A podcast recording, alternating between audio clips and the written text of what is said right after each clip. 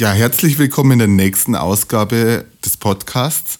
Wir wollen uns heute über das Thema äh, Stadtteile und Stadtbezirke unterhalten. In der letzten Woche ähm, gab es ja die Debatte in der Stadt um das Hafenviertel zum Beispiel, welche Entwicklungsmöglichkeiten es dafür gibt. Aber diese Debatte führt, wird in allen Stadtteilen im Endeffekt geführt. Und Regensburg ist sehr altstadtzentriert. Wir wollen davon wegkommen.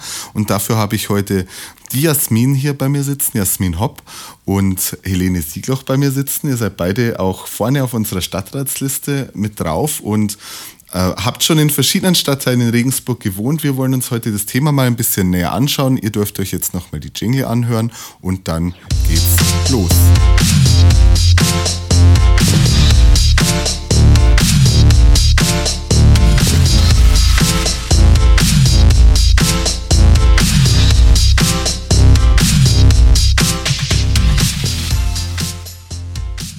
Willkommen zurück.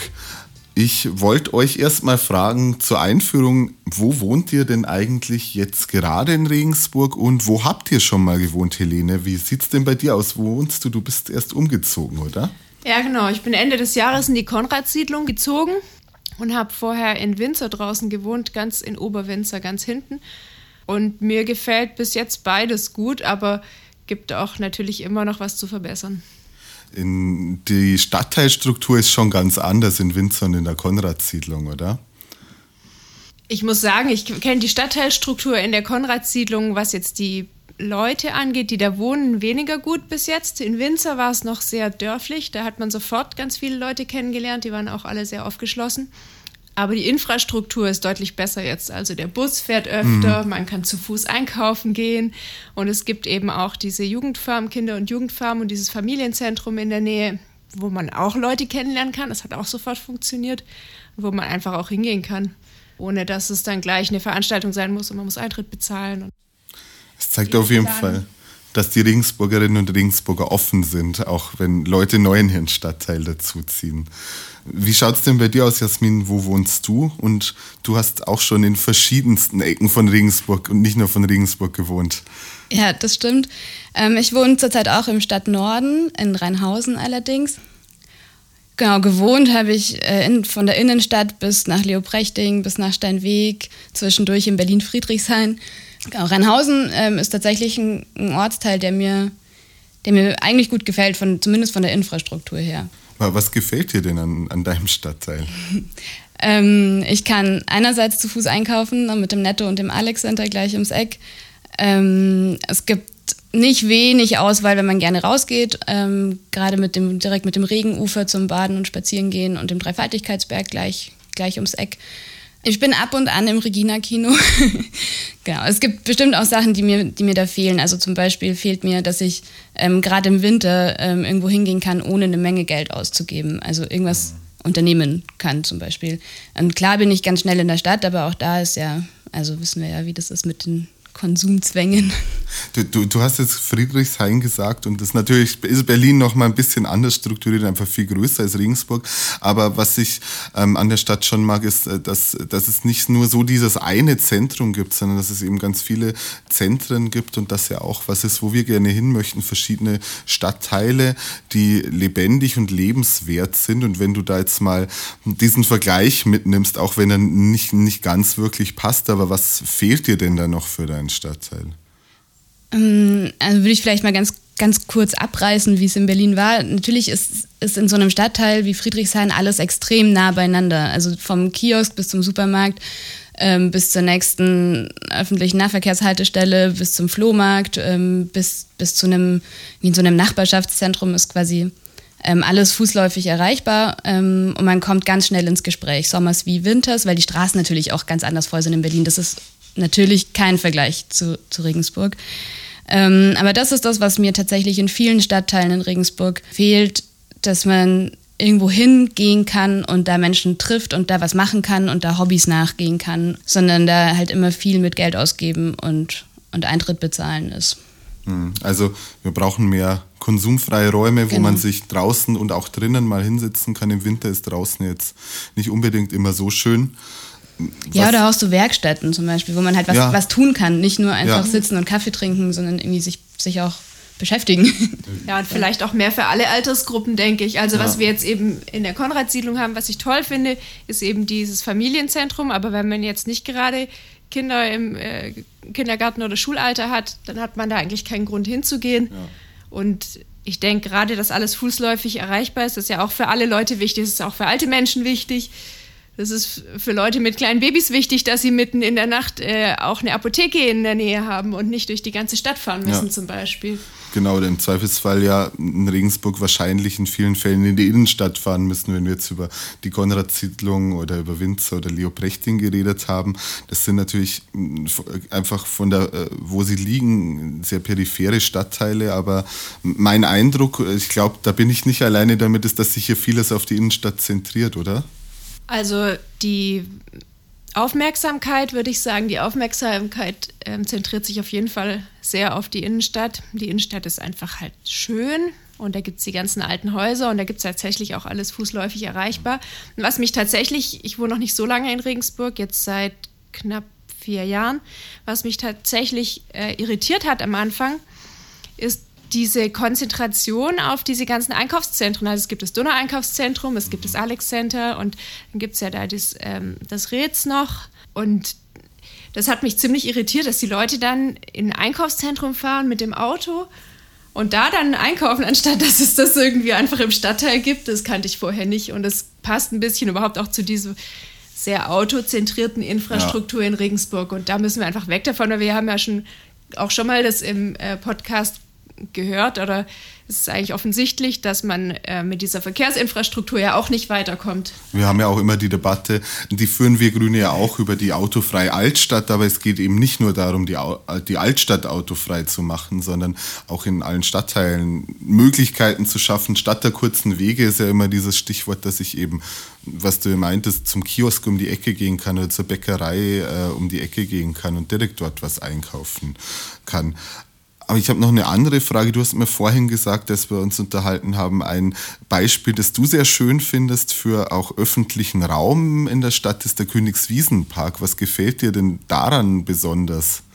Ich finde tatsächlich, dass der Königswiesenpark so ein Paradebeispiel ist, wie für Stadtplanung, wie Menschen unterschiedlichen Alters und unterschiedlicher Interessen ähm, an einem Ort ähm, sich aufhalten können. Ne? Da kannst du spazieren gehen, da gibt es ein Kneippbecken, ähm, man kann Enten füttern, wenn man das denn möchte.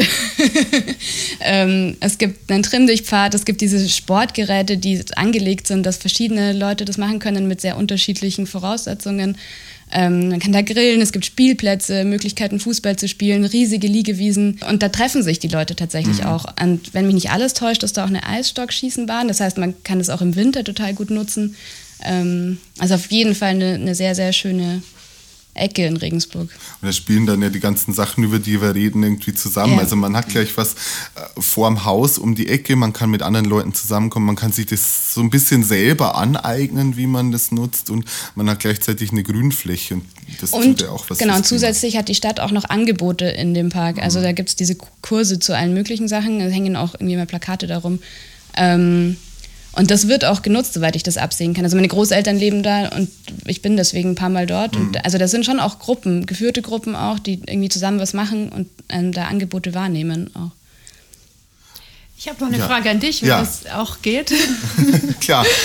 ähm, also ich glaube, wir sind uns ja halbwegs einig, wie wir uns lebendige Stadtteile wünschen, nicht nur wegen des Verkehrsproblems, sondern eben auch einfach weil es die Stadtteile lebenswerter macht, wenn man da alles vor Ort hat und es da auch so, ein, so eine Gemeinsamkeit gibt oder Gemeinschaft.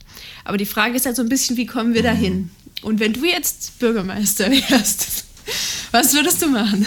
Also ein Punkt ist natürlich, das immer auch mitzudenken bei der Stadtplanung, wenn, wir irgend, wenn die Stadt irgendwas Neues entwickelt. Aber ich glaube, das, das Wichtigste ist, äh, die Leute selber mitzunehmen, die irgendwo vor Ort wohnen. Die wissen ja im Zweifelsfall auch, was vor ihrer Haustür noch fehlt oder auch zwei Straßen weiter noch fehlt.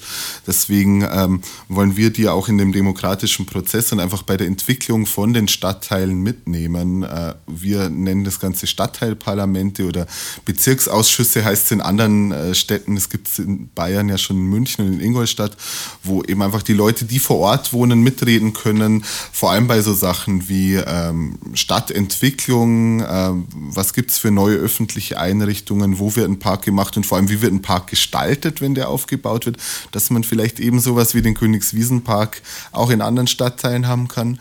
Und auch ähm, das Thema Kultur ist dabei wichtig. Also die haben äh, so ein bisschen Budget und können dann mal so eine, so eine kleine Stadtteilveranstaltung, mal so ein Stadtteilfest auf die Beine stellen, was es äh, durchaus auch noch öfter geben kann in Regensburg. Es gibt ab und zu mal schöne kleine Feste, aber ich glaube, es könnte davon noch mehr geben und deswegen wollen wir die Leute da auch direkt mitnehmen. Glaubt ihr, dass das funktionieren könnte? Würdet ihr bei sowas mitmachen?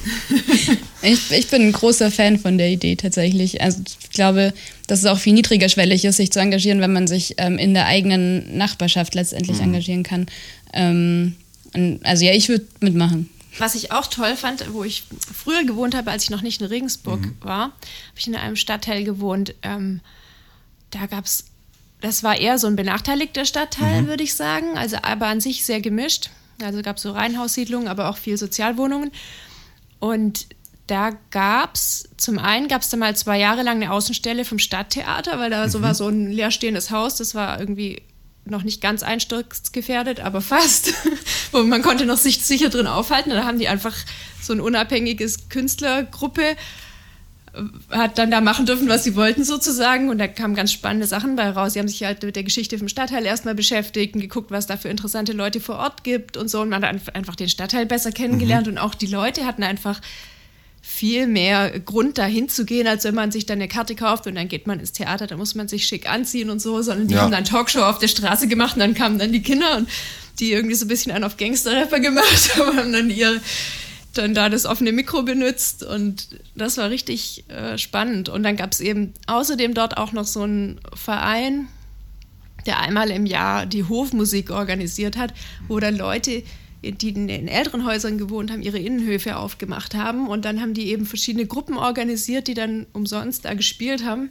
Man ist in diese ganzen äh, Höfe reingekommen, wo man sonst nie war. Und es war einfach ein tolles Programm. Und das, das ist natürlich echt unschlagbar. Da muss man natürlich sind, Glück haben. Aber. Aber, aber das sind sehr schöne Ideen tatsächlich, um irgendwie Stadtteile auch lebendig zu machen und davon eben wegzukommen, nur auf die Altstadt zu schauen. Eben wenn wir auch Kulturveranstaltungen anschauen, das ist halt alles auf, auf die Altstadt und so Großveranstaltungen manchmal im Pörkelgut draußen zentriert, aber sonst ist da ja doch eher mau. Ich habe noch eine Abschlussfrage an euch zwei, äh, auf die seid ihr jetzt auch nicht vorbereitet. Äh, was glaubt ihr denn, welcher Teil ähm, von Regensburg noch das, das größte Entwicklungspotenzial hat, wo was am lebendigsten ist, wo in den nächsten Jahren ganz viel passieren kann? Spontan fällt mir da der innere Osten tatsächlich ein, so ein bisschen ins mhm. Ostenviertel. Ähm, also so ab, ab dem Ostentor ja, bis in die Adolf-Schmetzer-Straße rein, Gewerkschaftshaus in mhm. die Ecke. Ähm, da, glaube ich, gibt es ganz viel Potenzial. Das ist vielleicht schon auch der Innenstadtnähe geschuldet, weil da, also ich hatte jetzt gerade, als die Helene erzählt hat von, von den offenen Höfen, den Hofflohmarkt da ähm, mhm. im Hinterkopf und da sind halt schon auch Menschen, die da Interesse dran haben, dass das total lebendig ist. Und da gibt es schon auch halt auch die Grünfläche mit dem Villapark ähm, und das Ostentor-Kino und die Kinokneipe und da, also das, glaube ich, ist ein ist ein Viertel, in dem, in dem es sehr lebendig werden kann. Was meinst du? Also ich finde, die Stadtteile, wo ich bisher gewohnt habe, die waren sehr lebendig. Also zum Beispiel Windsor finde ich extrem lebendig, was eben auch dort an den Vereinen liegt.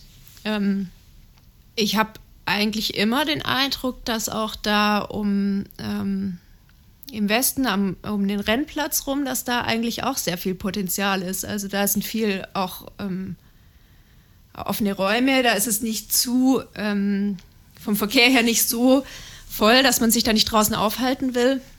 Und ja, was ich jetzt bisher, also so von zum Beispiel auch von Infoständen oder so mitbekommen habe, auch aufgeschlossene Menschen, die, wo ich mir gut vorstellen kann, dass wenn man denen mehr Gelegenheit gibt oder vielleicht auch ein bisschen Geld einfach, dass da richtig viel passiert. Ich würde glaube ich, noch ein bisschen weiter rausgehen als du, Jasmin. Ich glaube, dass ganz viel so um die äh, Prinz-Leopold-Kaserne rum an der Landshuter Straße rum. Ich glaube, da kann ganz viel passieren in den nächsten Jahren. Gerade weil auf diesem Kasernenareal jetzt natürlich was passiert. Da gibt es ein Entwicklungskonzept, wo die, die Leute, die dort wohnen, schon mitreden durften. Da wird die Stadtbahn in ein paar Jahren äh, vorbeifahren, wenn wir die äh, vorangetrieben haben. Ich glaube, da wird ganz viel passieren. Ich glaube, wir sind uns einig, dass in ganz Regensburg und in allen Stadtteilen was passieren wird und dass es hier überall Potenziale gibt trifft. Und da versuchen wir jetzt die nächsten sechs Jahre mit dran zu arbeiten und das zu unterstützen. Danke, dass ihr heute da wart Danke und wir hören uns nächste Woche wieder.